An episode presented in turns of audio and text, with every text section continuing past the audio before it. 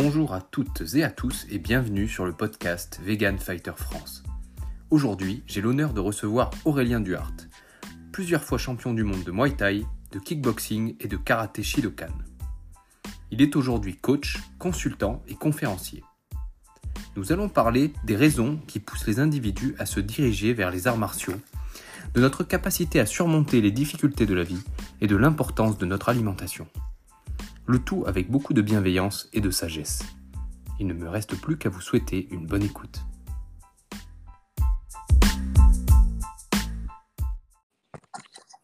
Salut Aurélien. Salut Martin. Ça y est, on est connecté. On est connecté, tu m'entends bien? Super bien. Parfait. Eh ben, Alors, comment vas-tu Aurélien aujourd'hui? Écoute, je vais merveilleusement bien. Je suis euh, rempli de joie, je suis bien reposé. Je suis tellement heureux de toutes les belles expériences qui m'arrivent en ce moment.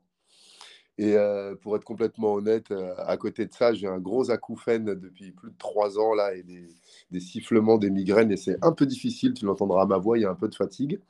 Et, avec ça, je continue à kiffer la vie, à m'amuser, à faire des conférences, des séminaires, à voyager, à prendre soin de moi, de ma famille, de mes proches. Et, donc je vais vraiment bien, c'est une belle dynamique. Ah bah, Je suis très content de l'apprendre.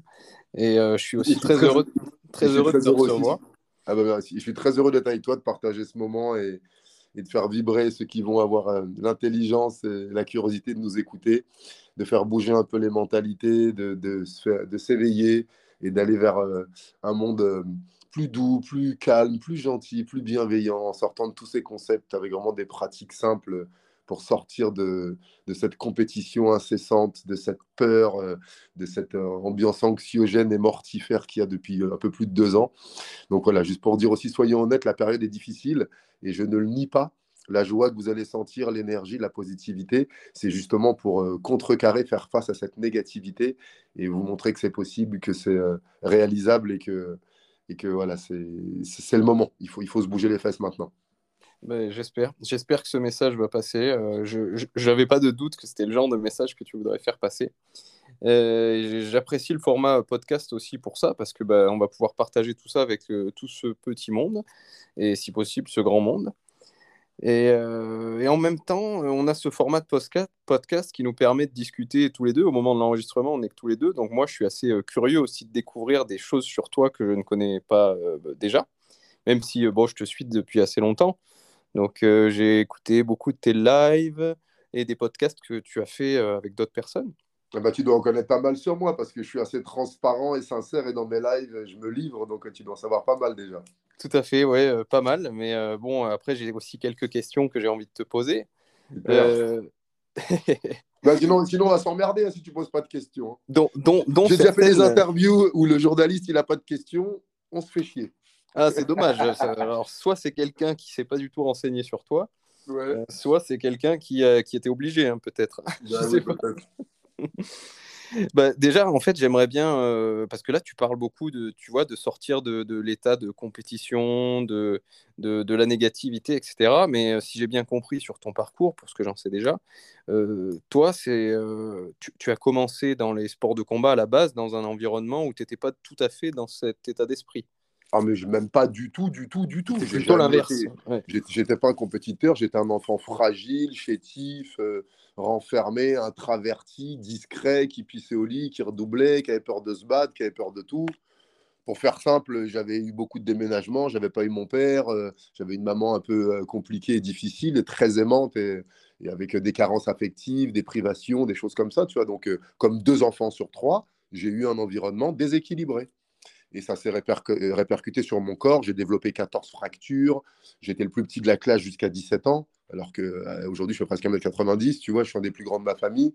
Donc, il y a vraiment ma vie, ça a été, euh, chamboulant. Et je ne fais pas euh, Cosette, hein, je fais pas, je joue pas aux misérables. J'ai eu à manger, j'ai eu des anniversaires, des colonies de vacances. euh, j'ai jamais manqué de rien matériellement. Et comme beaucoup d'entre nous, émotionnellement, euh, mentalement et au niveau affectif et tendresse et tout ça, j'ai eu des vi- vides énormes. Donc, euh, j'avais pas du tout l'esprit de compétition. Moi, je voulais être intégré, je voulais être aimé, je voulais pas faire de vagues, euh, je voulais être le copain du plus fort, tu vois. Je voulais être dans mon coin, qu'on me fiche tranquille. Et, et quelque En fait- part, et voilà, donc euh, j'avais pas du tout cet esprit-là. tu pars d'un contexte où en fait, tu étais, euh, on peut le dire, tu étais fragile physiquement et mentalement. Euh, comment, comment tu sors de ça? Alors, comment je sors de ça? Je te remercie, Martin, pour la question et je vais euh, l'aborder sur un angle plus global et plus généraliste. Comment on sort de ça Comment nous, les humains, comment toi qui m'écoutes, que j'ai jamais rencontré, que tu es sorti euh, d'un divorce, d'une séparation, d'une enfance difficile, de redoublement, de maladie, euh, de, des études qui t'ont peut-être pas plu, euh, du chômage, de la pression, du stress, des difficultés amoureuses. Comment tu t'es sorti, j'en sais rien, tu as dû te faire virer d'un boulot, vivre des refus. Tu as vécu comme moi, tristesse, colère, peur, angoisse, frustration. Et tu t'en es sorti. La différence, c'est que moi, Aurélien Duhart, on en a parlé dans les journaux. C'est tout. on en a parlé dans les journaux, mais j'ai envie de te dire, tu as, il y a quand même aussi une petite différence, c'est qu'effectivement, on affronte tous des, défis et des, euh, des, challenges dans nos vies, mais euh, toi, quand même, tu pars d'un contexte, comme tu disais, tu avais eu 13 ou 14 fractures à un moment donné, donc physiquement, tu n'étais pas au, top, mentalement, tu as eu une enfance difficile. Alors, tu as surmonté ces choses-là, mais euh, tout le monde ne devient pas champion du monde de boxe taille derrière. Non, bien sûr, parce que c'est parce que c'est peut-être pas le souhait de tout le monde. Peut-être que beaucoup, beaucoup de personnes ont envie juste de reprendre leur vie en main, de faire un métier qu'ils aiment, de devenir un père honnête,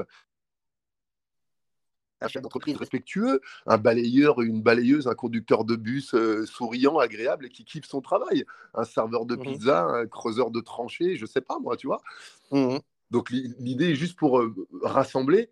Martin prend bien ça. On a toujours deux visions la première vision individualiste du bipède pensant, mon ego, moi Aurélien Duhart, tu vois, l'être construit, ce petit enfant né au Cap Vert devenu euh, champion de boxe, coach aujourd'hui, il y a sa vision de, cette partie-là. Comme il y aurait la vision de Martin, intervieweur ou journaliste, tu vois. Et ça, c'est un concept. C'est des rôles que l'on joue. Avant ça, nous sommes une âme. Nous sommes une énergie incarnée dans un corps. Et cette énergie, le feu sacré de notre esprit, le feu de la vie qui brûle en nous, il a un programme, c'est avance. Plante euh, une graine d'arbre dans une maison, tu la laisses, tu reviens deux ans après, il y a un arbre dans la maison. La, nature, le programme que l'on a de notre âme, c'est lève-toi et marche, avance, évolue, prospère, développe-toi. C'est notre programme intérieur à tous et à toutes, que tu le veuilles ou non. Et pour les esprits qui ne seraient pas d'accord, écoute bien, si tu n'as pas développé ta confiance, tu as développé ton doute. Si tu n'as pas développé ton amour, tu as développé ta haine. Si tu n'as pas développé ta santé, tu as développé ta maladie. Si tu n'as pas développé ta richesse, tu as développé tes dettes. Tu as développé quelque chose. Si tu n'as pas développé l'empathie, l'amour et la compassion, tu as développé les conflits, la haine, la rage et les jugements. Tu avances. Quelqu'un qui a rencontré malade il y a 10 ans ou dépressif il y a 10 ans, tu le revois 10 ans après, il n'en est pas au même point il a bougé en avant ou en arrière. C'est pas nous euh, évaluer, mais la... il n'y a pas d'immobilité, tu veux dire. Voilà. Donc l'idée, c'est que ton âme est faite pour avancer, créer, vivre des expériences, régler des problèmes, se nourrir de la vie, jouir, grandir euh, émotionnellement, sentimentalement, financièrement, au niveau de ton lieu de vie. Et justement, le problème des êtres humains, c'est qu'à un moment, on s'arrête on stagne. Ça y est, j'ai mon diplôme. Ça y est, j'ai mes enfants. Ça y est, je suis intervieweur. Ça y est, j'ai et on commence à stagner. Et là, cette énergie qui est faite pour continuer. Si le boulot, ça va, développe tes relations amoureuses. Si tes relations amoureuses, ça va, développe ton argent. Si l'argent, ça va, développe ta santé. Si ta santé, ça va, il y a toujours quelque chose qui va croître, qui va prospérer. Et si on se limite, on, on s'arrête, cette énergie, elle ne se perd pas, elle se retourne contre nous. On développe autre chose. Et donc voilà, je voulais reconnecter chacun avec ça. Regarde, pose un instant la vie d'Aurélien Duhart, regarde-toi combien de, conflits tu as transcendé, combien de déceptions amoureuses tu t'es relevé, tu as aimé encore, combien de boulot tu n'as pas eu et tu as continué aux entretiens d'embauche. Donc c'est juste ça que je voulais vous connecter. Par, le, par l'exceptionnel et le fantastique qu'il y a dans le personnage public, parce qu'on l'a écrit, on l'a filmé, on l'a dit, on l'a décortiqué, si on faisait la même chose avec chacun des êtres humains de la Terre, on obtiendrait les mêmes réussites, les mêmes résultats, les mêmes choses extraordinaires si chacun s'autorisait à se débarrasser de cette fausse humilité. Ah non, c'est pas moi. Ah, je suis une petite personne. Ah, moi, j'ai un peu d'exceptionnel. Ah non, c'est grâce à Dieu. Ah non, c'est les autres. C'est cette fausse humilité, cette interdiction de reconnaître ta toute puissance, ta lumière, ton côté euh, infini et, euh, illimité dans la vie, qui fait que justement, tu te sabotes, tu te limites et que bien souvent, on est fan des autres, comme je l'ai été. Je termine juste là-dessus. Quand je jouais au basket, dans les années 80, euh, j'ai joué de 87, ouais, de 17 ans à, 21 ans, à 91, eh bien, je connaissais plus la carrière de Michael Jordan que la mienne. Je savais combien de matchs il avait joué, combien de minutes, combien de points il avait marqué, combien de fautes. Je ne connaissais pas les statistiques de mes matchs. J'étais élevé à regarder l'extérieur, écouter le prof pendant 8 heures, écouter mes parents, écouter la télé, écouter les grands. On est éduqué à se tourner vers l'extérieur jusqu'à ce qu'on finisse par s'oublier. Donc voilà, le, but de, de ces interactions ensemble, c'est écris ta vie, réveille-toi, regarde ton passé, regarde ton histoire et tout ce que vous admirez chez moi, tout ce que tu admires chez moi, c'est que tu l'as aussi la verbe. Justement, si je peux rebondir là-dessus. Je t'en prie, vas-y, vas parce que sinon je ne vais, vais pas parler. je suis très en énergie haute aujourd'hui. oui, mais tant mieux, tant mieux. Il vaut mieux ça. Hein. Imagine si on avait un à se dire. non, euh, juste pour rebondir là-dessus, c'était euh, sur le fait de, de, de, de s'intéresser à la carrière ou à la, ou à la vie des autres. Est-ce que tu ne penses pas qu'il y a une, une possibilité aussi de s'élever en s'inspirant du parcours des autres de s'élever personnellement, c'est-à-dire, tiens, euh, un tel a réussi à faire ci ou ça, euh, je peux aussi, ou je peux euh, écrire mon histoire en prenant certains éléments de, de, de, ce qu'a fait quelqu'un. Mais complètement, Martin, on est entièrement d'accord. À aucun moment, j'ai dit l'inverse, et c'est vrai qu'en parlant de mettre sa vie en avant, ça ne veut pas dire qu'il faut oublier la vie des autres. Et je vais te rappeler que de 0 à 13-14 ans, on n'a fait que ça, regarder la vie des autres. la vie et la vie, tu, vois, dans tu peux l'écrire de deux manières écouter nos parents, on a parlé la langue que les parents parlaient. Euh, les parents parlaient, on a mis les vêtements qu'on nous donnait, on a pris la chambre qu'on avait, on a pris le niveau social, le niveau culturel, les vacances, le vocabulaire, les chansons de notre entourage. On a toujours été fans de nos parents, amoureux de notre mère, fans de notre père, où on les détestait, on les aimait, mais on avait une interaction avec eux. Soit on avait des modèles qu'on copiait, soit on avait des contre-modèles. Ah, mon père, c'est un alcoolo, euh, moi je fais du sport. Ben, c'est grâce au fait que ton père était alcoolo, fatigué, malade, ça t'a tellement dégoûté que grâce à ça, tu as été faire du sport. Donc, tu vois, on, a toujours, euh, on s'inspire, on vit par imprégnation, par enculturation. Les enfants, ils voient et ils imitent. On est des petits singes, mimétisme. Donc, bien sûr, on commence sa vie comme ça. Et à un moment arrive à l'adolescence. Justement, on dit cette rébellion, cette crise, cette colère, parce que ces jeunes, on ne leur permet pas d'être eux-mêmes. Donc, pour être eux, il faut qu'ils aillent contre, contre les règles de la société, contre les règles des parents. Mais ils sont toujours pas eux, ils sont contre. Mmh Donc, c'est en ça que je disais, de toute manière, le processus naturel, c'est de s'inspirer des autres. C'est le processus naturel. Maintenant, si tu restes bloqué à t'inspirer des autres, tu vas finir à faire des photocopies, à être un mouton, à être un reproducteur et ne pas créer ta vie. Donc c'est en ça que je disais, sois fan des autres. L'humilité, c'est reconnaître la grandeur de l'autre, la puissance de l'autre, et aussi c'est reconnaître la sienne pour s'arrêter un moment et savoir quelles sont tes forces vraies, réelles, puissantes. Mmh Ce pourquoi les autres seraient prêts à donner de l'argent pour ça et tu sais même pas que c'est une vertu et, aussi quelles sont tes parts d'ombre, tes fragilités, tes peurs, tes doutes, tes inquiétudes, et de te connaître aussi parfaitement que tu connais euh, ton, ton héros préféré, ton journaliste préféré, ton champion préféré, ton vegan préféré, ou je ne sais pas qui. Mmh. Et donc voilà, c'est en ça de retrouver cette complémentarité et cet équilibre. Bah, tout à fait, je suis, je suis euh, complètement en accord avec ce que, ce que tu dis là. C'est ce que j'essaye d'appliquer personnellement aussi euh, au quotidien. tu dis ça parce que je suis champion du monde, c'est pour ça que tu es d'accord. Non, non, non, c'est la, vérité. C'est la vérité euh.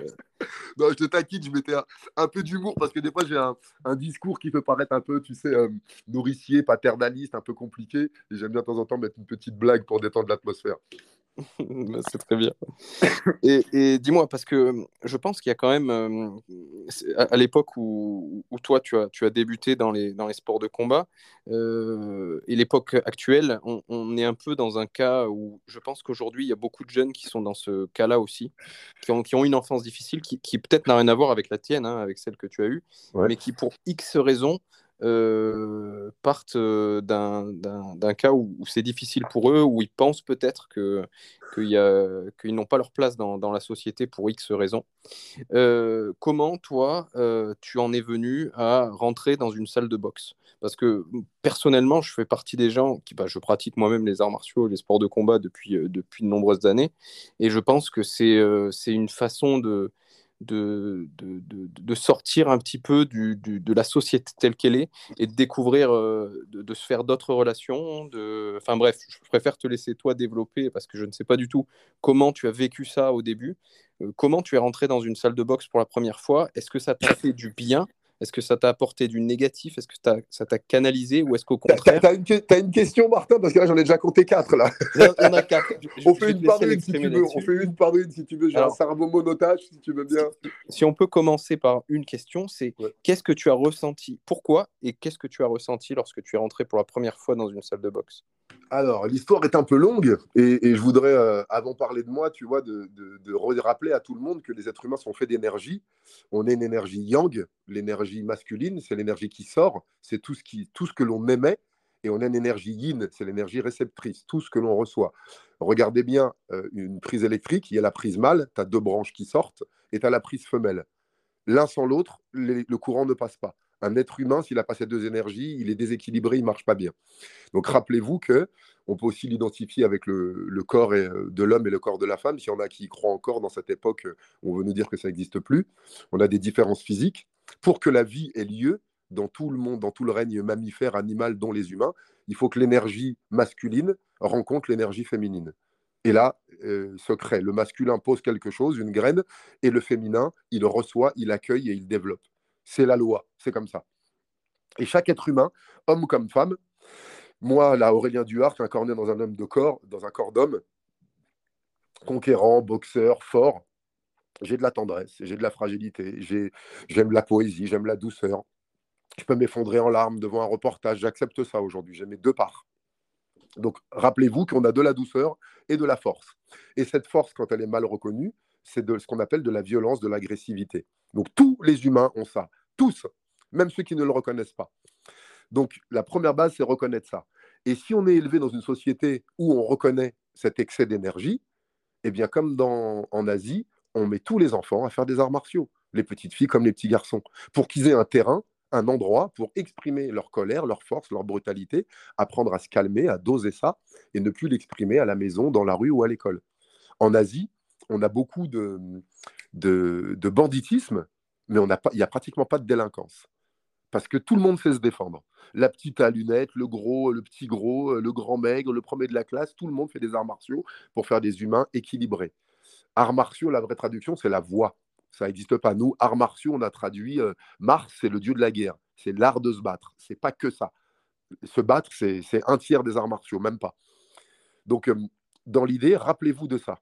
Dans nos civilisations européennes occidentales, reste assis en classe, ne bouge pas, ne crie pas, ne te lève pas, ne cours pas, ne te bagarre pas, n'embrasse pas. Là, la génération actuelle met un masque, ne respire pas, met de l'alcool, mais ils sont complètement brimés, étouffés, et cette énergie, elle s'exprime par des maladies, par des, tous ces enfants bipolaires euh, à qui on colle des étiquettes, qu'on condamne, euh, j'en sais rien, qui ont tellement de noms, dyslexiques, TDAH, même les hauts potentiels, toutes ces conneries-là, c'est l'énergie du môme qui a besoin de courir, de sauter, de danser, de chanter, de vivre comme je parle. Un enfant calme est un enfant dépressif. Donc, comme tout enfant, quand tu as été contenu 7 ans, 8 ans, à un moment à l'adolescence, les hormones, l'activité, ça bouge. Et tu as envie de taper, de crier. Que fait un papa, une maman quand il est en colère? Il crie, voire il tape son enfant. Donc on a tous une pulsion de violence quand l'énergie s'est trop accumulée. Imagine un barrage, tu mets de l'eau, tu mets de l'eau tout le temps et tu mets pas de, possibilité qu'il s'écoule. Qu'est-ce qui se passe à un moment? Le barrage, il explose. Regarde ta cocotte minute à la maison. Il y a une petite soupape au-dessus. Si tu mets pas cette soupape, la cocotte, elle explose, elle tue toute la famille et ça transperce du béton avec la pression qu'il y avait dans ben, un être humain, c'est pareil. Donc en Europe, depuis une trentaine d'années, on a une diabolisation de la force, de la combativité, de l'énergie yang et masculine, euh, pour plein de raisons. Et donc, bah, à 12 ans, 13 ans, j'ai commencé à vouloir bouger, faire quelque chose, être intéressant autrement qu'avoir des plâtres, qu'avoir des mauvaises notes, que créer l'inquiétude dans les yeux de ma mère, que, me sentir mal, parce qu'on ne se sent pas bien. Donc, j'ai décidé euh, d'aller au conservatoire pour faire de la musique, puisque j'étais interdit de sport. bah oui, avec mes 13 fractures, j'étais interdit de sport. Donc la première chose, j'ai voulu aller au conservatoire faire de la musique. D'accord. Je ne savais pas du tout que tu avais été au conservatoire. Tu vois, ça, bah, c'est quelque chose que j'avais loupé. Bah oui, parce que je ne suis, pas, suis pas resté longtemps. Je le dis pas souvent. Je suis arrivé au conservatoire. Je voulais faire de la batterie bah, pour taper, tu vois, les percussions pour taper. Et euh, on m'a dit qu'il fallait un an de solfège, machin. Quoi, on touche pas la batterie avant un an. Je suis parti dépité, euh, je suis retourné à la cité dépité. À l'époque, on se déplaçait à pied. Et je croise un copain qui est rentré du karaté, qui était droit, souriant, un mec que je connaissais. Et j'ai toujours respiré mes amis. Et je dis, il y a quelque chose qui a changé en lui. Et là, me dit, ouais, on a fait ça. Aujourd'hui, on a pris le Oitsuki, me montre le coup de poing. J'étais Et je dis, ouais, je veux faire ça. Et donc, ça a commencé comme ça. J'étais faire du karaté. Parce qu'à la base, euh, il y avait judo, karaté, un peu de boxe français. C'était surtout les arts martiaux qui avaient le vent en poupe. Il n'y avait pas le MMA, il n'y avait pas toutes ces. Le sambo existait déjà. Des disciplines avec du sol existaient déjà. Mais c'était surtout classique, quoi. Judo, lutte, karaté. Mmh. Et donc, je suis allé au club municipal de ma ville, la Villejuif, faire du karaté. Excuse-moi juste de te couper, c'est le même club dans lequel tu, tu interviens aujourd'hui? Alors, pas, pas aujourd'hui, là, je suis plus à Villejuif, là, j'entraîne à Châtillon depuis 25 ans. Mais Villejuif, le club est toujours là, et l'entraîneur que j'avais, Omi Naoki, Os Sensei, qui est un des représentants, il enseigne encore. Je ne sais pas quel âge il a. je suis arrivé là-bas en 83, il était déjà là, il y est encore aujourd'hui. D'accord. Donc là, je suis rentré là. Bah, comment pourrais-je te dire? Pour, euh, j'avais pas de modèle de papa à la maison. On a besoin d'un modèle de douceur. Souvent, la maman, on l'a, et on a besoin d'un modèle de force la vie, elle sera pas que gentille avec nous et les parents devraient nous préparer à la lutte, au combat, aux agressions. Et non, évite, évite. Et, et ouais, j'étais me confronter comme l'élan naturel de beaucoup euh, de petits garçons et petites filles qui sont surprotégés, surcouvés, qu'on empêche de se développer par l'adversité, par la contrainte, par la lutte, par les défis, par les challenges. Eh ben, on va chercher ça dans une salle de sport parce qu'il y a tout ça là-bas. Et comme tu l'as dit, il y a des personnes qui t'encouragent, qui t'aident, qui te motivent, qui t'apprennent. À l'école, t'as faux, on t'engueule et limite on te punit. Ben là, on te dit comment faire pour, pour, ça, pour améliorer. Donc, je trouvais ça génial, quoi. On a le droit de se tromper. Alors, il y, a un truc, enfin, je sais pas si toi, tu es d'accord avec moi là-dessus, que je trouve génial dans les, dans les salles de sport de combat, c'est qu'en fait, euh, on a tous un parcours qui nous y amène il y a très peu de gens qui, vont pratiquer des, surtout des sports de percussion un peu durs comme la boxe thaï ou la boxe anglaise. Euh, tu, tu y vas pas par plaisir comme ça sans, avoir une histoire derrière. Donc tu te retrouves entre personnes qui ont un, passé émotionnel qui, qui, ont, qui les ont amenés à cet endroit-là. Et, ça, ça, crée une connexion, je trouve. Ouais, bien sûr, c'est des gens qui reconnaissent parce qu'encore une fois, on a tous ce besoin et n'importe qui peut me le nier et je te montrerai comment inconsciemment, tu utilises cette énergie de violence contre toi-même, ou par le cynisme, par l'ironie, par l'humour noir, par la maltraitance, par les médisances, par les critiques. Et on a plein de manières d'exprimer ces colères. Et la mmh. seule colère qui est punie, c'est la colère physique par la justice, tu vois. Euh, un peu aujourd'hui, les manipulations, les pervers narcissiques, euh, même les mères euh, qui, qui peuvent contrôler leurs enfants, tout ça, ça peut être puni par la loi aujourd'hui. Mais donc, véritablement, dans les salles d'arts martiaux, il y a des personnes qui ont reconnu qu'elles ont ce besoin de frapper, de taper, de lâcher, de reconnaître leur force et aussi d'abandonner, de taper comme au jiu-jitsu ou en boxe, de reculer, de mettre un genou à terre, de connaître notre humilité. Et donc effectivement, quand ces personnes qui ont connu de l'adversité, on est d'accord pour suivre le même règlement. On est d'accord pour mettre la même tenue, le même uniforme, de faire les mêmes exercices au même moment. Pendant une heure et demie, on va faire la même chose. Où ça existe ça Où ça existe où tu vas et pendant une heure et demie, il y a un mec qui est là et qui te donne sa vie, ses impressions, ses connexions, ses connaissances, qui te corrige, qui t'apprend la souplesse, la force, le contrôle de toi, la respiration. Waouh Où ça existe ça Des gars à côté de toi qui pourraient te faire mal, ils ne le font pas. Ils te touchent. Et quand ils te touchent, ils t'apprennent que où ça existe ça D'être ensemble, de transpirer dans l'adversité. C'est dans l'adversité qu'on se rencontre et qu'on crée les amitiés et les relations les plus fortes. Regardez, j'aime bien prendre des parallèles, regardez dans n'importe quel film, les deux héros, où les deux amoureux, au début, ils ne pouvaient pas se blairer, où ils s'engueulent à un moment, vrai ou pas? Il y a un conflit. Mm. Il y a un conflit, et c'est ça qui nous intéresse. Après, ils deviennent potes, et l'amitié, elle est super forte. Donc oui, effectivement, on rencontre parfois dans des salles de sport, et notamment les salles où on, va vraiment dans l'adversité et dans le dépassement de soi, on vit des émotions qu'on ne vit pas avec nos proches, à part à l'anniversaire, à Noël, quand on a le bac, quand il y a une naissance. De temps en temps, on vit une chose forte dans notre famille, ou une dispute ou un conflit, alors qu'à la salle de sport, cette intensité émotionnelle, la peur, le courage, la confiance, la, tout en même temps, c'est toutes les secondes. C'est clair. C'est marrant, ça. Je sais pas si tu as déjà ressenti ça dans, dans, une salle de boxe ou quelque chose ou une salle dans le genre, de, de, de, tourner avec quelqu'un régulièrement, tu t'entraînes régulièrement avec cette personne, tu as l'impression de la connaître mieux que certains de tes amis, et en fait, tu sais même pas quel, quel métier fait cette personne, euh, tu sais tout juste comment la personne s'appelle, quoi. Ben ouais, parce qu'on revient, on revient, Martin, si tu veux bien, sur les deux plans de conscience. Le, premier plan qui est euh, qui tu es, tu sais, euh, quel âge tu as, quel métier tu fais, où est-ce que tu es né. Tout ça, ce sont des données, comment je pourrais dire, des données existentielles au fond de ça, il y a une âme, une conscience. On peut être assis à côté de quelqu'un dans le métro et on ressent s'il fait la gueule. On peut regarder quelqu'un et on voit la joie alors qu'on ne le connaît pas, il ne nous a pas parlé. Nous sommes des êtres vibratoires, émotionnels, sensoriels, sensuels. Et on connaît quelqu'un quand on a connu son âme et ses profondeurs. Et là, on a vu la force, on a vu la tête baissée, on l'a vu se relever, on l'a vu vivre des choses intenses. Et il n'y a pas besoin de connaître son nom, sa religion et tout ça. Ça, après, c'est du détail qui va servir à nous rapprocher dans la vie euh, humaine. Et c'est important de la vivre. Mais voilà, rappelez-vous de ça, que des fois, tu te balades dans la rue, tu vois un inconnu à qui tu confierais tes gosses. Et des fois, ton meilleur ami ou quelqu'un que tu connais depuis 20 piges, tu ne le laisserais pas. quoi. Comment ça se fait? Des fois, à une soirée, un inconnu, tu, tu bois un coup, tu le racontes ta vie. Alors qu'à ton psy, à ta mère ou à ta meuf, tu n'arrives pas à dire un mot. Mmh, c'est clair.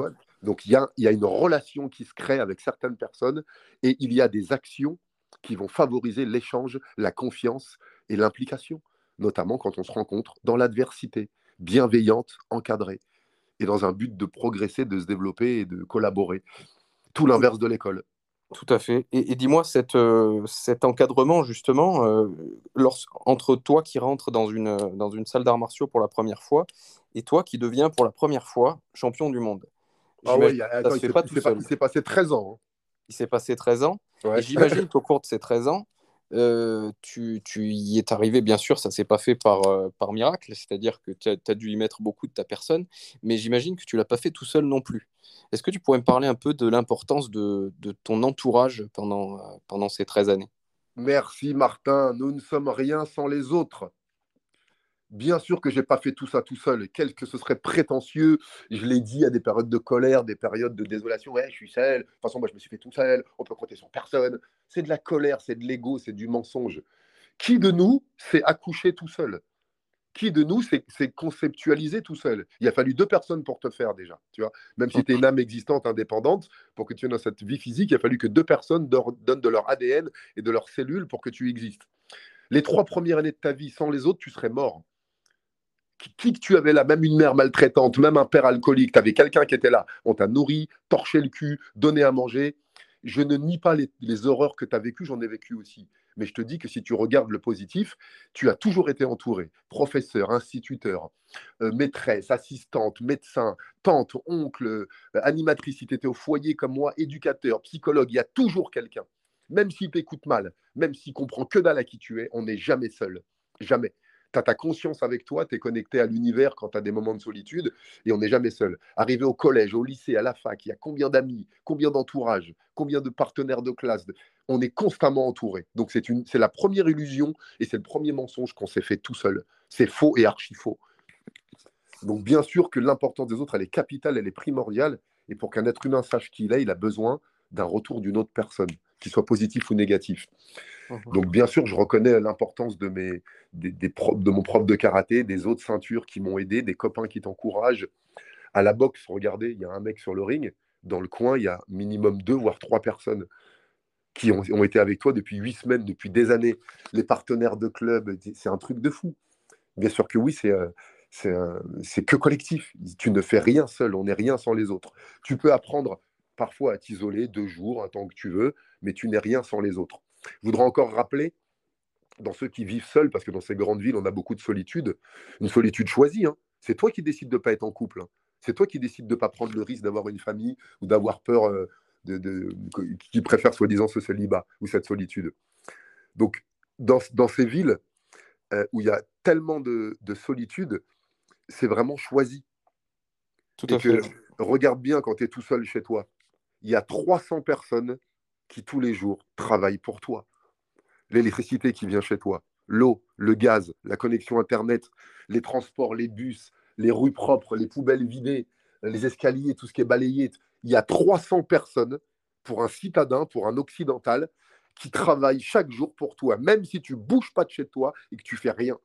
Les carottes que tu as chez toi, le plat surgelé, c'est toi qui l'as fabriqué, c'est toi qui as conduit le camion, c'est toi qui étais à Rungis. Donc c'est une illusion que nous sommes seuls, qu'on ne peut pas compter sur les autres, que les autres sont des salauds, que l'autre est un danger. C'est faux et archi faux. Et il n'y a que les esprits malades, les esprits dépressifs, les esprits contrôlés par euh, euh, l'ego. Qui, sa, première euh, conception, c'est justement l'illusion de la séparation, quand on a coupé le cordon de la mer, et de croire que les autres sont inexistants ou des dangers. Donc voilà, je voulais vraiment rassurer tous ceux qui ont de la détresse, de la peur de ce monde. C'est parce que tu avais une fausse vérité tous les jours, il y a des gens qui travaillent pour toi. Oui, tout à fait. Et puis, est-ce que ça nous rappelle pas un petit peu à ce que tu disais tout à l'heure sur euh, le fait de rester en mouvement, de toujours œuvrer pour le positif, pour le négatif, mais de toute façon, on ne reste jamais immobile. C'est un peu pareil avec l'entourage. C'est-à-dire qu'il y a des gens qui sont, qui sont comme tu dis, qui travaillent dans l'ombre un peu pour toi. C'est-à-dire que sans que tu fasses rien, déjà, il y a des gens, tu n'es pas seul. Et puis derrière, les, vraies interactions que tu as directes avec les gens, il y en a qui sont positives, il y en a qui sont négatives. Mais là aussi, c'est un peu un choix de la part de chacun de, de privilégier les interactions positives autant que possible. Bien sûr, c'est un choix, tu as le libre arbitre, et ça n'empêchera pas que dans ta vie, tu rencontreras euh, un imbécile, euh, un violent, un pressé, un menteur, euh, c'est comme ça. Tout à fait, mais rien ne t'empêche de, de, de, mettre fin dès que possible à cette relation néfaste quand, quand tu en as une. Exactement, et si je peux me permettre, si tu es suffisamment chargé de positif, si tu es équilibré, si quand tu sors de chez toi, tu es en paix, eh bien, tu n'as pas de jugement si quelqu'un te dit bonjour monsieur, j'adore votre chemise, tu dis merci monsieur. Et si quelqu'un te dit putain, elle est pourrie ta chemise, tu dis merci monsieur. Tu n'as pas de jugement euh, si c'est bien, si c'est mal, si c'est négatif, si c'est positif, si c'est.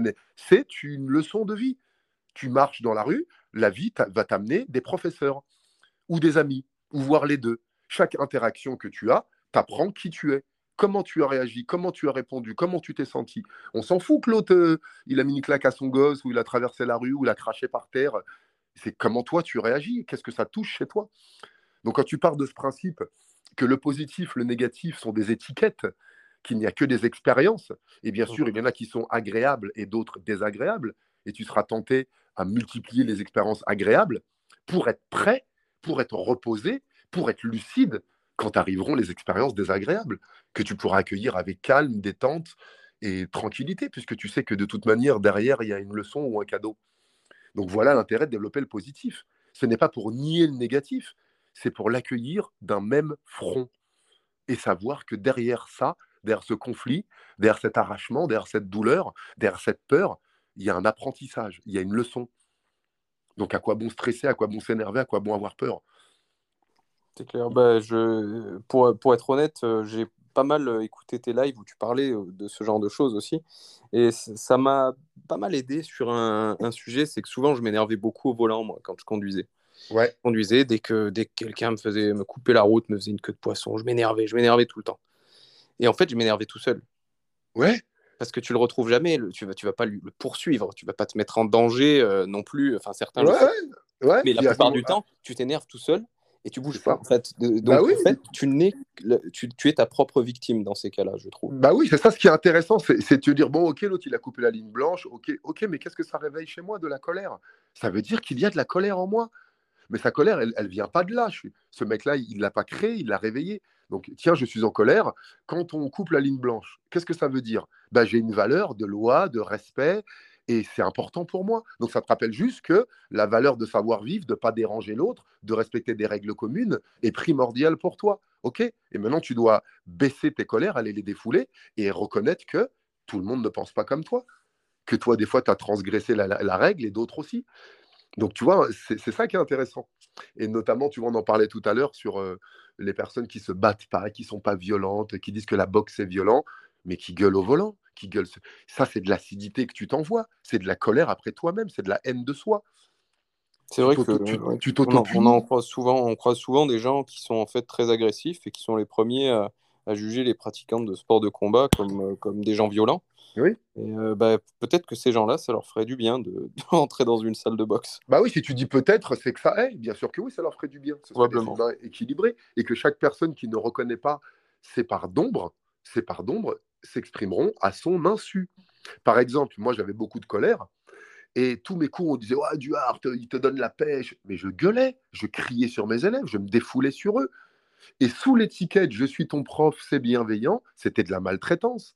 J'exprimais mes colères envers certains élèves. Toi, t'es nul, toi, t'y arrives pas. Ah, vous êtes des bons à rien. Et en vrai, ils nous encouragent, ils nous motivent pas du tout. C'est la fausse éducation à la force qu'on nous a vendue, que des adultes énervés avaient le droit de nous maltraiter sous prétexte de nous motiver. Alors, je pense connaître la réponse à ma question qui vient, mais est-ce que c'est toujours euh, l'approche que tu as dans tes coachings? Quelle approche, c'est-à-dire? Est-ce que, tu vas toujours euh, crier sur tes élèves et Ah non, mais carrément plus, mais non, carrément plus. Ça fait 12 ans que je ne crie plus. Ça fait 12 ans que j'ai plus besoin de crier quand le prof crie, c'est le prof qui se met en avant. C'est regarder comme je suis un bon prof, regarder comme j'enseigne, regarder comme je suis autoritaire, regarder comme c'est moi le patron. Il y a beaucoup de maîtresses qui font ça, d'institutrices, de, professeurs, d'éducateurs. On prend le pouvoir des fois inconsciemment. Et si tu as un tempérament colérique, tu enseigneras avec la colère. Si tu as un tempérament euh, à punir, tu enseigneras avec la punition. C'est comme ça. Donc oui, pendant des années, j'ai crié et là, j'en avais marre. J'étais fatigué. Mes élèves ne progressaient pas. Je rentrais chez moi, j'étais frustré, j'étais énervé. Je dis, mais c'est pas possible, je fais le métier que j'aime. Et quand j'ai rencontré mes colères, mes peurs, tout ça, et quand j'ai commencé à m'aimer, à, me motiver différemment, pour te résumer en une phrase, il y a un de mes derniers clients qui m'a dit, ah ouais, je t'appelle parce que j'ai besoin d'un bon coup de pied au cul.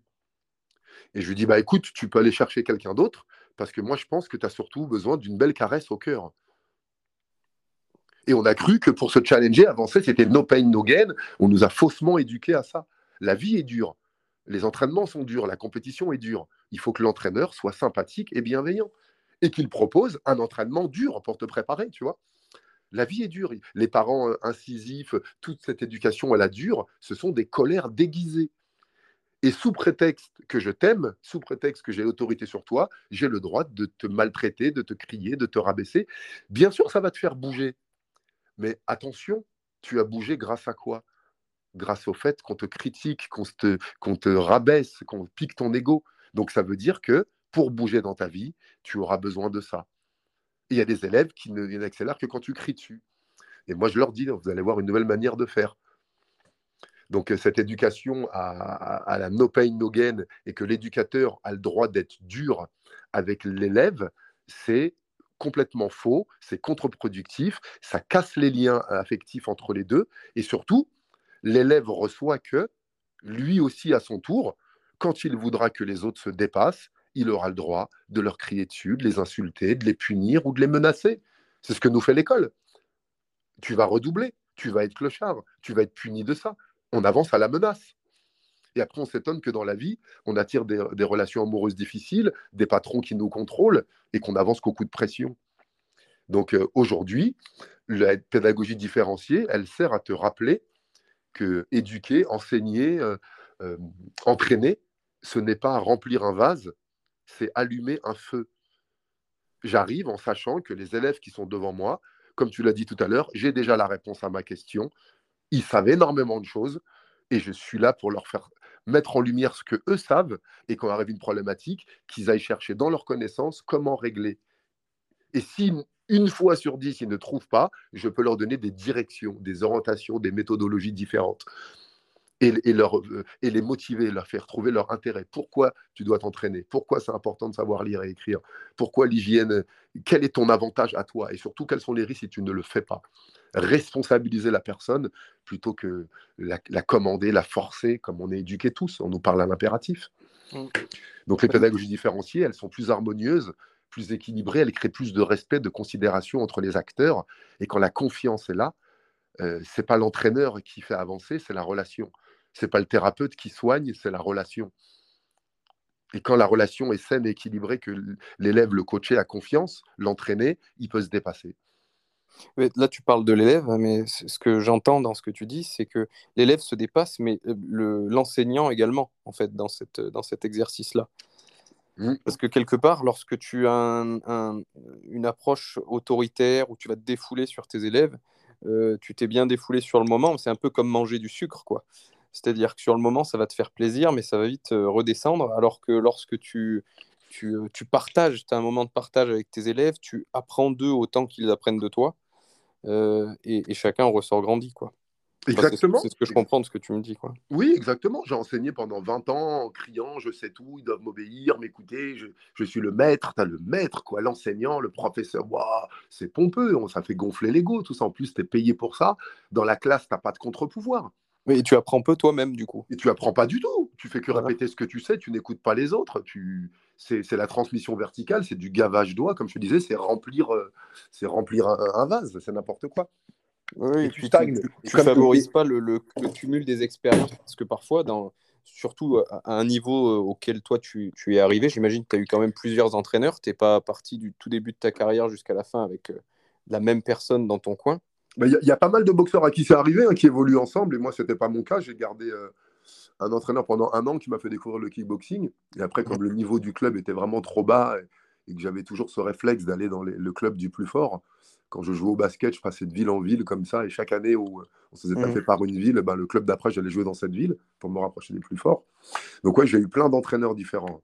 Mais j'imagine que tu gardais quand même, quand tu passais d'un club à l'autre, euh, d'un entraîneur à l'autre, tu, tu, gardais euh, ce qui était acquis et ce qui fonctionnait. Bah, je le gardais parce que je, y a, on répète les gammes, comme un musicien qui va répéter ses gammes, comme euh, n'importe quel danseur qui va faire des choses basiques au début. c'est un expert, c'est un expert des bases. Voilà, c'est une phrase à retenir. Un expert, c'est un expert des bases. Donc, c'est clair que les déplacements, le gauche-droite en ligne, les techniques, c'est répété tous les jours, tous les jours.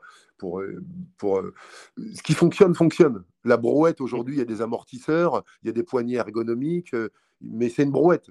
Il y a un bac avec deux poignées et une roue, quoi. Tu vois ce, que, je voulais dire, outre les bases, c'est que le, le résultat, Aurélien Duhart, champion du monde, avec tout son panel technique, ses bases, mais son panel technique, c'est le cumul de l'apprentissage auprès d'un de, de, certain nombre d'enseignants euh, qu'un seul n'aurait pas forcément pu tout seul t'enseigner. Bien sûr, et, de toute manière, si tu regardes autour de toi, on, dit qu'il faut un village pour élever un enfant. Et, pour ça, et c'est pour ça qu'on a des parents aujourd'hui euh, autoritaires qui sont sur leur gosse. Il n'y a que eux et l'école, ils parlent à personne d'autre les mots, mais ça fait des mômes frustrés qui ont peur. Il, il faut plusieurs personnes. Quand tu vas dans une salle de karaté, tu as ton professeur qui est là, qui a son style, tu as une ceinture noire qui est fort en souplesse, tu en as un autre qui est fort en point, l'autre fort en... Et rien que dans le club, tu as plein de professeurs différents. La ceinture blanche, chacun, celui qui vient d'un autre sorte de karaté ou de boxe, il va te poser d'autres problèmes. Donc tout le monde est ton professeur, bien sûr. Et euh, si tu regardes bien en boxe, j'ai quelqu'un pour euh, les points, pour la boxe anglaise, pour les maths. Euh, j'ai quelqu'un pour le corps à corps j'ai quelqu'un pour les jambes. Le samedi, je suis avec les danseuses pour aller faire des étirements. Le jeudi, je suis sur la piste d'athlète, les athlètes pour la vitesse. Deux fois par semaine, je fais la muscu avec les musculeux parce que c'est les meilleurs dans leur domaine. Donc, je vais chercher, et, encore une fois, rappelle, il faut un village pour élever un enfant. avec une seule source euh, d'information, c'est tronqué, il te manque des choses. Et ça, ouais, ça c'est, je pense que c'est le signe aussi d'un bon coach de savoir reconnaître ça pour son, pour son élève. Bien sûr, souvent les coachs ils t'envoient, tiens, va là-bas faire de l'anglaise, va là-bas faire du corps à corps. Maintenant, ils commencent à rajouter la prépa mentale, les kinés, les ostéos, la sophrologie. Et oui, un coach intelligent, il va dire, écoute, moi ça, je ne sais pas faire. Il faut, que je le confie à quelqu'un d'autre. Et c'est de plus en plus comme ça qu'on travaille en réseau. Il y a toute une équipe autour d'un combattant pro aujourd'hui, du psychologue au nutritionniste. Euh, il y a tellement de choses. Donc, en fait, vous entourer et ouais, enrichissez votre entourage, c'est important. Mmh très important. Euh, du coup, je voulais aborder un sujet quand même parce que je, je t'avais dit j'avais une petite, euh, petite heure pour discuter avec toi. On est à environ 42 minutes, donc il nous reste un peu de temps. Et je voulais aborder le sujet de ton alimentation. Tu en as beaucoup parlé déjà sur d'autres médias. Euh, je sais que tu t'es jamais vraiment défini comme vegan à proprement parler. Ouais. Et, euh, et je ne juge pas du tout ça, au contraire, je, je plus j'évolue, moi ça fait environ bientôt 10 ans, on va dire, que, que j'ai une alimentation quasi 100% végétale. Euh, et pourtant, et je me suis beaucoup défini comme vegan moi-même. Ouais. Et aujourd'hui, euh, toujours, hein, pour simplifier le, le, langage parlé, mais en réalité, euh, ça me paraît de plus en plus euh, abusé dans le sens où où personne ne l'est à, à, à, 200%. Quoi. Oh ben 100%, 100%, ça suffit. Je l'ai été à 100% voilà. et ça suffit. Hein. Ouais, voilà. pour, pour, te dire le pourquoi je me suis jamais collé cette étiquette, je l'ai été, je le disais, je suis la mode vegan ou la manière de vivre vegan, ouais. c'est-à-dire de, de créer aucune souffrance ou le moins de souffrance possible dans ma vie, que ce soit mon alimentation ou tout le reste. Euh, pourquoi je ne me collais pas cette étiquette? Parce que euh, j'ai choisi un métier public, je suis un personnage public, et pour te faire simple, si j'arrive dans un endroit avec une étiquette, ton étiquette te définit, bien sûr, mais elle t'éloigne et elle, te, elle, comment dire, elle peut te couper des autres. C'est ça qui est intéressant. Imagine, je vous donne un autre exemple, quelqu'un arrive et qui dit ouais, moi je crois en Dieu, d'accord, moi je suis musulman. Ben, inconsciemment, euh, tu es en, comment dire, en, désaccord, ou en tout cas en, dissociation avec ceux qui, ceux qui, se disent bouddhistes, ceux qui se disent catholiques. Vous avez des différences. Le fait de mettre une étiquette va immédiatement mettre en lumière mes différences. Et je fais un métier d'ouverture du cœur. Je fais un métier pour que les gens euh, apprennent à entendre des choses différentes et nouvelles. La première chose que je dois créer, c'est des ponts, des liens, des points comme un. Mmh. Donc je dis, je crois en un Dieu. Je n'ai pas envie de donner un nom j'ai une manière de manger, j'ai pas envie de me coller une étiquette parce que ça me limite moi. Et surtout que si toi en face tu es végétalien, crudivore, omnivore, bah, je viens de dire rien que par la présentation de mon étiquette que je suis différent de toi. Mmh. Bonjour, je suis catholique. Bonjour, je suis chef d'entreprise. Bonjour, je suis végane. Bonjour, je suis homosexuel. Pourquoi est-ce qu'on arrive et qu'on se sent obligé de se définir par un métier, par une activité, par quelque chose, par une pratique? Tu vois, c'est encore ces modes automatiques où, euh, je suis ce que je fais, je suis mon statut, je suis mon sexe, je suis euh, la cause que je défends. Non, non, tu es une âme, tu es une personne. Et je voudrais rencontrer ça en premier. Donc voilà pourquoi je ne me collais pas cette étiquette. Et en même temps, bah, je me suis rendu compte que oui, le, cerveau humain va vite. Tu sais, je te mets un peu d'humour. Mmh. Quand, imagine, euh, comme je dis aux femmes, ton mec, il te dit Je vais boire un coup avec une copine boulangère. Bon, si tu es un peu jalouse. Euh, et Allô? Oui, oui, je suis, Et maintenant, le même mec, il te dit Je vais boire un coup avec une copine stripteaseuse. T'as vu? Il se passe quelque chose de différent chez toi. ouais. pour une étiquette. Alors que la salope, c'est peut-être la boulangère. Tout à fait. Donc, tu vois, donc, dans euh, l'idée, D'ailleurs, si ma femme écoute ce podcast, euh, je pense que s'inquiéterait des deux. voilà, mais pour te dire, voilà, si tu t'inquiètes des deux, il faut que tu travailles sur ta jalousie, c'est un manque de confiance en toi. Tout à fait. Donc, euh, donc vraiment, l'idée, voilà, je ne m'étais pas collé d'étiquette parce que je voulais ouvrir le débat. Et quand on me disait, euh, je dis pas, je suis vegan, je disais, je, moi, je disais pas, je suis boxeur, je suis un mec qui fait de la boxe, tu vois. Je fais, je fais des conférences. J'ai du mal à me coller une étiquette parce que je sais que l'esprit humain, il va, il va être limitant ça fait 12 ans que je suis descendu des rings, je croise des gens, salut champion, ça va la boxe? Ils m'ont connu 20 ans, 30 ans comme ça, ils n'arrivent pas à enlever cette étiquette. Bien sûr. Partout où je vais, on me dit, ah, vous êtes coach sportif? J'arrive, je suis en costume, euh, avec des chemises, souvent j'ai un micro, avec des gens assis euh, dans des conférences, et les gens me... Les, les, les, les étiquettes restent, qu'elles soient bonnes ou mauvaises. Enfin bref, donc voilà. Et l'alimentation, c'était, euh, c'est un tiers de mon accompagnement. C'est un des, un des trois piliers de mon accompagnement l'accompagnement que tu, apportes aux, gens euh, que tu que tu ouais, aux gens, aux groupes, mmh. aux personnes, aux individus qui veulent créer des changements chez eux. Il y a trois piliers comment tu penses, comment tu agis et comment tu manges. Si tu agis sur ces trois piliers, tu agis immédiatement sur 80% de ta vie le jour même où tu t'y mets. Alors, comment tu expliques que ça représente un tiers de, en termes d'importance, l'alimentation? Bah, Je l'explique parce qu'il y a des lois de la vie il y a des lois universelles et qu'un être humain, il est constitué de ses pensées. C'est ça qui va premièrement définir ta vie. Euh, l'énergie que tu mets dans ton corps, ton corps, il recycle, le carburant que tu mets dedans. Et, euh, et puis, si, et puis euh, après, tes émotions, si elles sont plutôt positives ou négatives. Donc, c'est ces trois piliers-là. Et tout est alimentation, les films que tu regardes, les personnes que tu écoutes, tout ce qui rentre, et notamment la nourriture. C'est ce qui construit tes cellules, qui transforme ton ADN, qui impacte sur toi. On devient ce que l'on mange, on le sait depuis la nuit des temps. Regardez euh, dans une ruche, toutes les abeilles sont les mêmes. Et il y en a certaines, on leur donne de la gelée royale et elles deviennent des reines. Elles font 100 fois la taille des autres et elles peuvent donner la vie. Qu'est-ce qu'on a changé de toutes ces abeilles? L'alimentation. On leur a donné de la gelée royale. Donc les êtres humains, on sait qu'aujourd'hui, ça paraît euh, évident. si l'alimentation peut te rendre malade, si l'alimentation peut te rendre bouffi, peut te rendre du surpoids, peut t'apporter le cancer, on le sait, tous les méfaits de l'alimentation, et on va chercher à soigner dans des médicaments.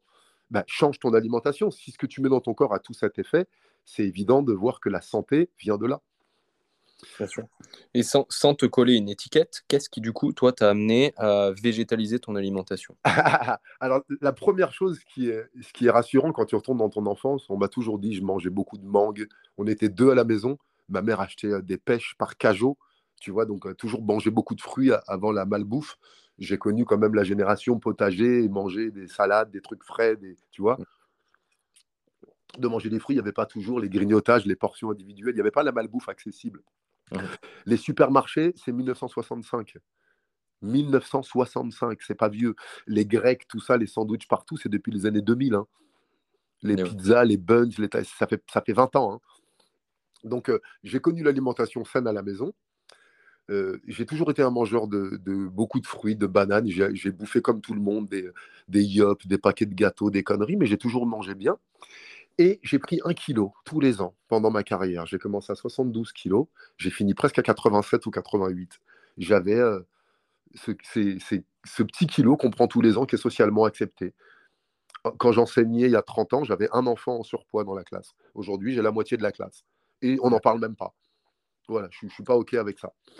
Euh, et donc là, pour moi, j'avais un mantra dans ma tête. Je faisais beaucoup de sport, je mangeais ça pour pas grossir. Charger mon corps, euh, physiquement, esthétiquement, ça ne me plaisait pas. Et je savais qu'il y avait des incidences au surpoids. Donc c'était une des manières pour moi de, confirmer que j'étais en bonne santé. Donc j'avais fait des régimes pendant ma carrière de boxeur, je bouffais beaucoup de blanc de poulet, beaucoup de laitage, et, je te dis, je prenais un kilo tous les ans et j'avais tous les problèmes des, gens qui mangent de l'alimentation carnée ou animale, des inflammations, des lourdeurs, de l'acidité, des blessures, des sauts d'humeur. Et en fin de carrière, je me retrouve presque à 90 kilos. Je sais que je vais plus m'entraîner 4 heures par jour, j'ai plus envie de mettre autant. Il faut que je trouve un moyen efficace, rapide de sécher. Donc je sais arrêter le sucre, je l'ai déjà fait, et je rencontre un ami, Pascal Lafleur, je le cite, hein, vous irez voir son travail, Pascal Lafleur, un grand ami qui m'a initié à tellement de choses, et qui m'a parlé 6 heures d'alimentation. La première soirée où j'en ai parlé, il est resté 6 heures avec moi pour faire changer mes croyances limitantes. Il m'a dit Aurélien, arrête l'avion d'une semaine, tu verras. J'ai arrêté l'avion d'une semaine pour essayer, j'ai perdu 7 kilos. Tout le bol alimentaire, toute la merde concernant l'intestin est sortie. En une semaine, j'ai perdu 7 kilos. J'avais fait 20 ans de boxe, où j'avais tout arrêté, le sucre, les pâtisseries, les fritures, mais j'avais jamais arrêté la viande et les produits laitiers. Et je perdais un peu de poids. Et là, je me suis rendu compte que vraiment, esthétiquement, c'était juste pour ça, la plastique et la santé physique. Il n'y avait ah, aucune connexion. 7 kilos, c'est énorme hein, quand même, oui. Hein, en une semaine. Bah, écoute, euh, c'est peut-être une donnée que tu n'as pas étudiée. La viande, les produits carnés mettent trois jours à sortir du corps. Donc la viande que tu as mangée lundi midi, elle sortira jeudi.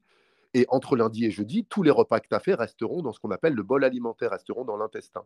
Donc un mangeur de produits carnés a entre 7 et 14 ou plus de, kilos dans le ventre. Tous ces gens que tu vois droits, qui sont pas gros et qui ont un gros ventre, c'est les aliments bloqués qui ne peuvent pas sortir. Donc mmh forcément, quand tu enlèves, quand tu cesses la viande pendant une semaine, tout ce bol alimentaire s'en va, tes intestins se vident et tout ce qui était euh, coincé sort. C'est aussi simple que ça. Les aliments ne se doublent pas dans l'intestin. Donc quand tu arrêtes de mettre des produits carnés, ils sortent tous. Et là, c'est fantastique. Tu, as une perte de poids super rapide, efficace. Est-ce que tu as eu le sentiment de digérer plus vite tes repas à partir de ce moment-là? Mais Bien sûr, il y a un meilleur transit, tu vas plus aux toilettes, tu as moins de ballonnement, moins de bouffées de chaleur, moins de lourdeur, moins de coups de barre. Comme je dis souvent aux gens, euh, moi, arrêter la viande, je ne vais pas te dire ce que ça m'a apporté, je vais te dire ce que ça m'a enlevé. Mmh. Voilà, j'ai des carences, carences de flatulence, carences de rougeur, carences de réveil nocturne, j'ai des carences de, de saut d'humeur, des carences d'agressivité. On, pourrait euh, décortiquer, mais c'est un peu trop long. Peut-être aller voir la, la conférence de Gary Yourofsky. Tu pourras mettre un lien peut-être qui est célèbre et qui répond à toutes les questions. Très célèbre, j'essaierai de mettre le lien si, euh, si elle est toujours disponible. oui, oui, est toujours. Personnellement, c'est cette vidéo-là que j'ai vue euh, il y a 9 ou 10 ans et qui m'a décidé à, adopter ce genre d'alimentation, alors que je partais de, de, je mangeais des produits carnés euh, deux à trois fois par jour. Quoi. Donc euh, c'est cool, mais c'est vrai qu'on croise de moins en moins de personnes qui, qui, ont, qui ont connu Gary Yourofsky, c'est vrai. parce qu'aujourd'hui, ça s'est banalisé. C'est plaisir d'entendre parler. à l'époque, c'était un activiste. Il a fait de la prison, il a libéré les animaux, il était vu comme terroriste. Ils n'étaient pas nombreux. Aujourd'hui, il y a Péta qui fait ça. Il y a plein. est devenu. Je ne sais pas s'il est encore en activité ou pas. Euh. Je ne sais pas du tout. Donc, pour répondre un petit peu pour tous euh, ceux qui se disent viandards, omnivores ou je ne sais quoi, toutes ces étiquettes et qui se questionnent sur leur vie, si tu veux rapidement impacter ce monde, si tu en as marre de la violence, si tu en as marre de la brutalité, si tu en as marre des multinationales, si tu en as marre de l'égocentrisme, si tu en as marre de la souffrance, si tu en as marre de toute cette haine, tu peux faire une chose simplement et rapidement. En changeant ce qu'il y a dans ton assiette, tu ne collabores plus au sang qui coule, à la haine, à l'excès, à, toutes les dérives, à l'abîmation de la planète. Ça ne se dit pas, pardon, je viens de faire un barbarisme, mais c'est pas grave. À la haine, tu ne rajoutes pas de haine au monde. Le sang ne coulera plus pour toi. imagine la puissance que ça a. Tu cesses de donner ton argent aux fabricants de viande et de, de bouffe euh, industrielle qui te fabriquent les médicaments pour te soigner après. C'est les mêmes fabricants.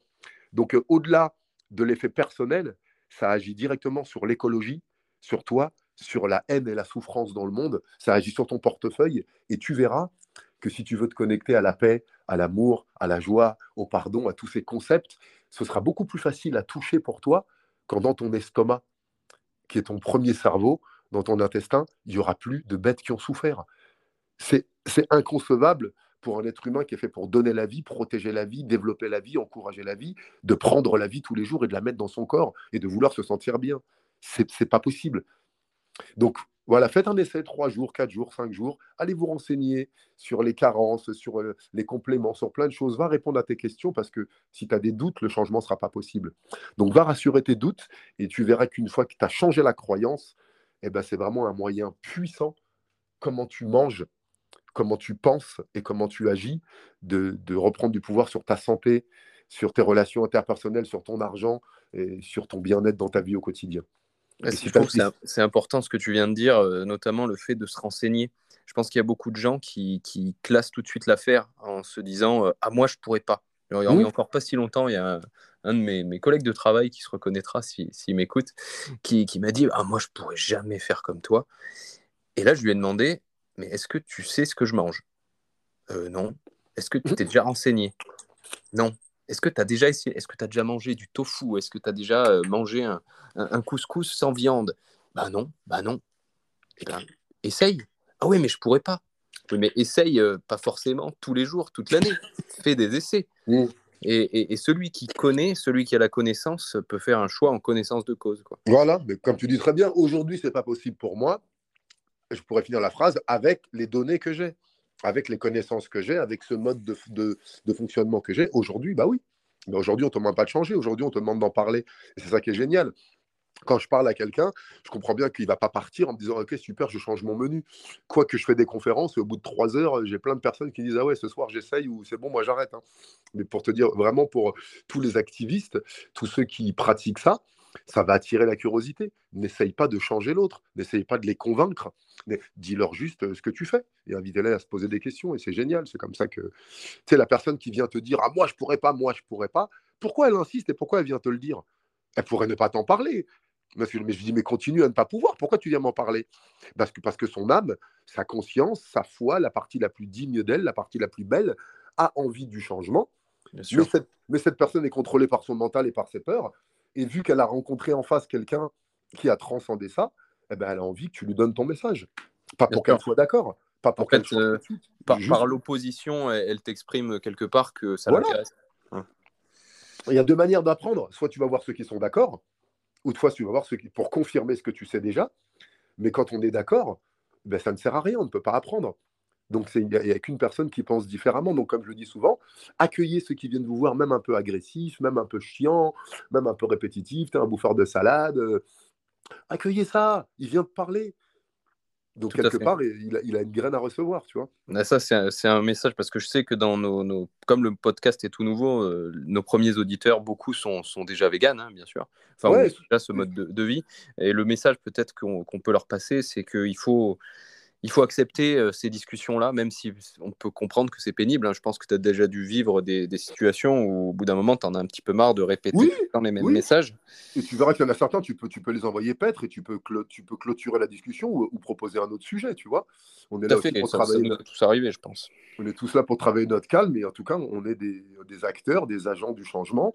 Et chaque personne qui vient, devrait voir ça comme un cadeau, comme une chance de pouvoir. Euh, et je vous donne vraiment le trick je vous donne le trick euh, parce que je suis je j'ai appris à maîtriser un petit peu les mots pour, pour me protéger. J'en avais marre de ne donner réponse.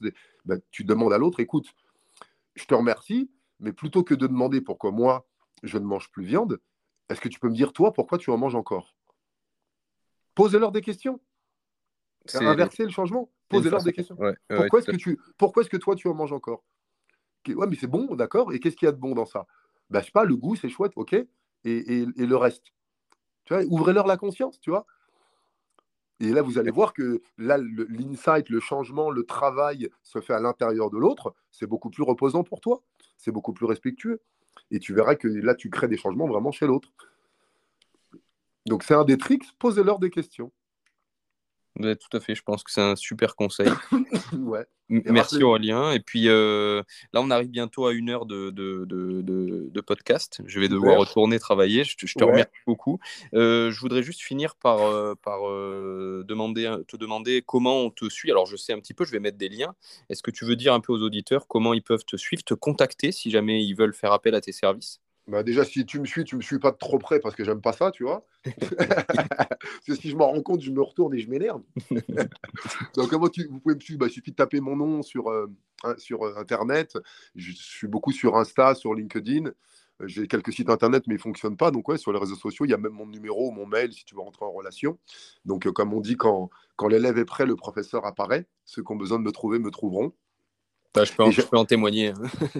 merci Martin. Et merci beaucoup pour ta disponibilité parce que franchement, tu fais partie des premiers à avoir répondu et je suis euh, extrêmement honoré de te recevoir.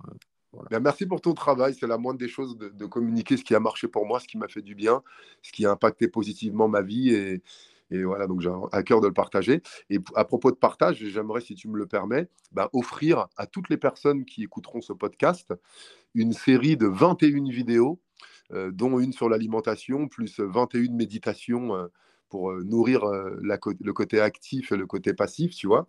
Donc, ça d'une valeur de 2000 euros que je vendais il y a deux ans et là, je ne peux plus la vendre.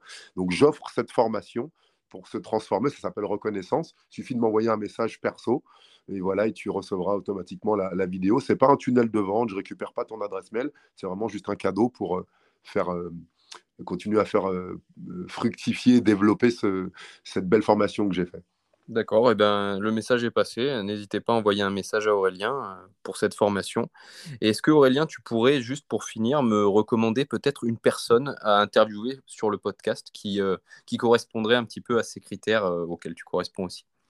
Alors, je te, remercie. Et, là, tu sais, comme je suis tellement dans l'instant présent avec vous dans l'interaction, je n'ai pas accès à ma mémoire. Là, et peut-être je vais me prendre un, petit moment pour me, laisser un nom venir. Et puis, je t'enverrai ça par texto ou, avec en relation. Mais là, ça ne me vient pas. là. J'aimerais ne pas brusquer et, faire un choix euh, conscient et précis. Aucun problème, c'est pas pressé. Merci, beaucoup. Et Belle euh, journée. À toi aussi. Au revoir.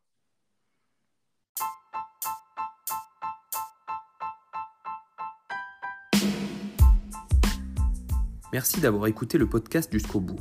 S'il vous a plu, vous pouvez laisser un commentaire positif sur votre application de podcast, sur laquelle je vous invite à vous abonner afin de ne pas manquer les prochains épisodes. Vous pouvez également partager l'épisode en story sur vos réseaux sociaux ou encore mieux l'envoyer à un voire deux de vos amis.